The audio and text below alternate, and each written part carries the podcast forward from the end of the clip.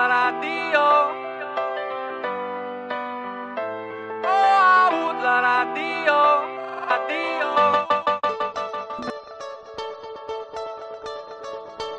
Hola, hola, ¿qué tal? ¿Cómo están? Qué gusto tan enorme que nos volvamos a encontrar en este espacio y qué alegría que allí donde usted se encuentre, ya sea en el tráfico, en el bus, en los quehaceres de la casa, este espacio lo pueda estar acompañando. Porque al final de todo, para eso estamos, para hacernos compañía.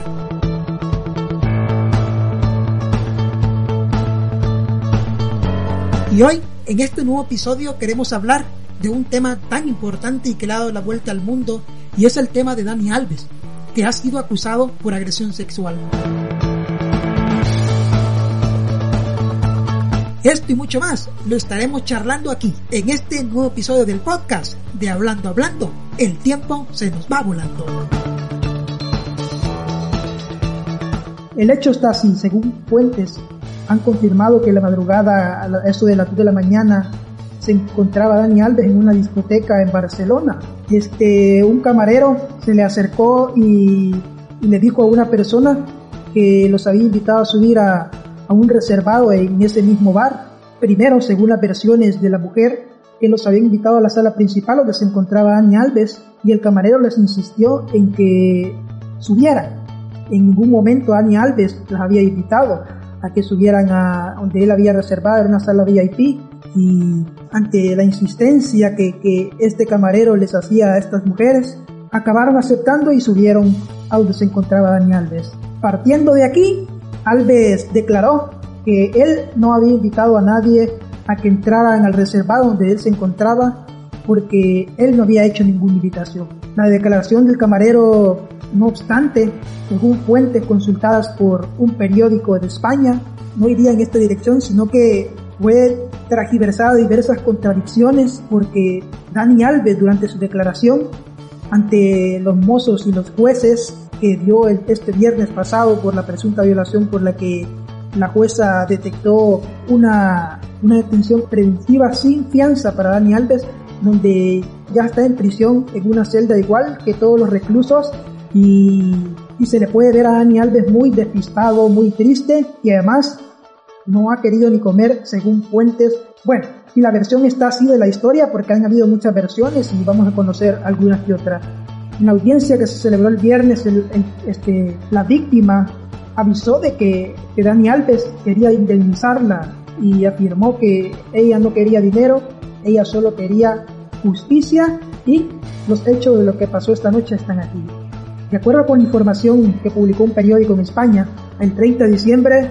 Dani Alves había pagado un día especial para, para los clientes exclusivos de ese bar. Y, y, eso que está por encima del resto de los reservados y que cuenta con muchas normas estrictas, solo se puede subir con una invitación. Una vez ahí, no se puede sacar ni el teléfono porque no se pueden hacer fotos ni videos según la versión que dio a conocer la víctima en la audiencia. También la víctima afirmó que Alves con un tono algo agresivo le iba diciendo que si no sabía quién era él. Incluso explica que el jugador no le sentó nada bien lo de, lo de pasar desapercibido sin que ella no sabía quién era. Soy jugador de élite, acabó afirmando el brasileño según lo relató la víctima en la audiencia y, y tras esto Dani Alves, que actualmente jugaba en los Pumas de México y ha sido despedido por este caso, ha sido despedido por el equipo por este caso, que está en investigación y también además se puede ver en un video que, que no ha salido completo en las redes sociales, Alves aseguraba que, que no contaba y que no conocía a esa mujer de 23 años que lo había denunciado. Entonces, así lo sostuvo la víctima hasta este viernes y esta vez fueron las cámaras de seguridad del local las que habrían grabado la película de todo lo que él describe. El futbolista también negó que la hubiera invitado a alcohol. La grabación del, del video podría apuntar lo contrario según, según la versión de la víctima, ya que Dani Alves los invitó a una botella y las invitó a ella y a sus amigas que habían llegado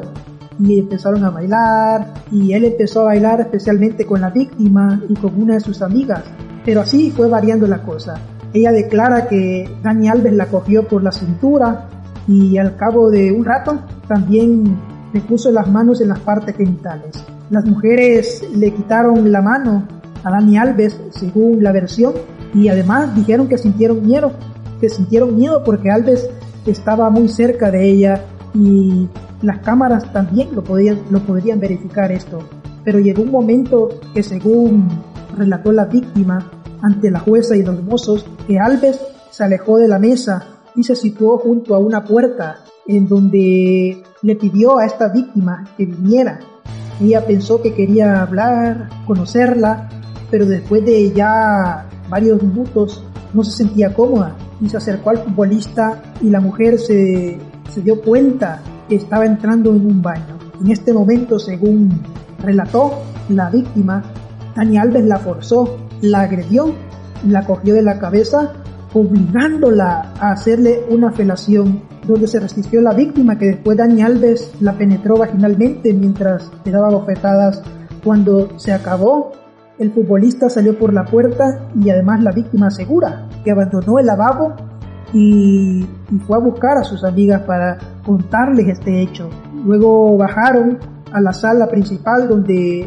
esta víctima se echó a llorar aproximadamente casi unos 45 minutos después de que había sucedido todo esto y esto alertó a la seguridad del local que se interesaron por, su, por la situación que la mujer estaba pasando y se activó un protocolo por presunta agresión sexual. Y al cabo de unos minutos, la mujer se fue al hospital, se fue a hacer unos exámenes médicos y esto iba a ser una prueba aportada de indicios de violación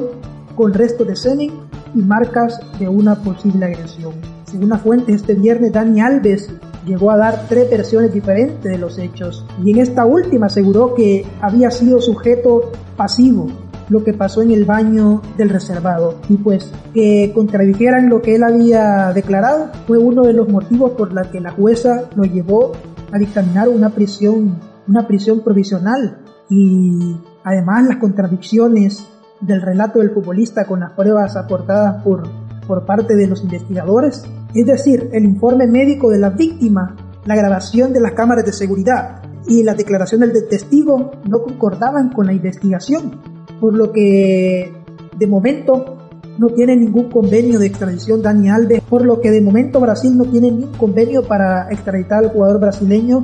que se encuentra en vía de investigación y estaremos pendientes de lo de esto que suceda más adelante porque es un hecho que ha alertado al mundo del fútbol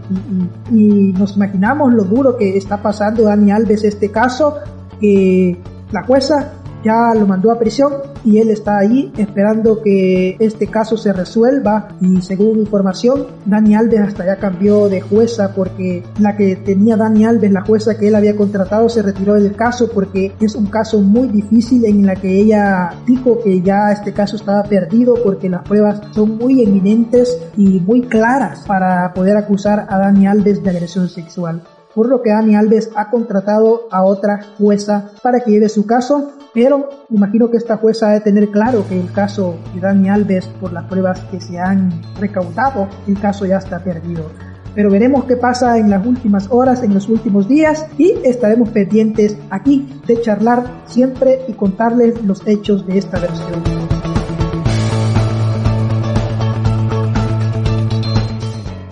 Muchas gracias a todos los que nos escuchan y gracias por hacer de este podcast algo tan especial. Recuerde que puede escribirme a través de mis redes sociales Moisés Comunica de una, en Facebook, Twitter e Instagram y dejarme sus recomendaciones para el próximo podcast. Puede escucharme además a través de Spotify, iBox, TuneIn, Apple Podcast, Google Podcast y por supuesto a través de YouTube. Yo soy Moisés Campos y nos vemos en una próxima edición.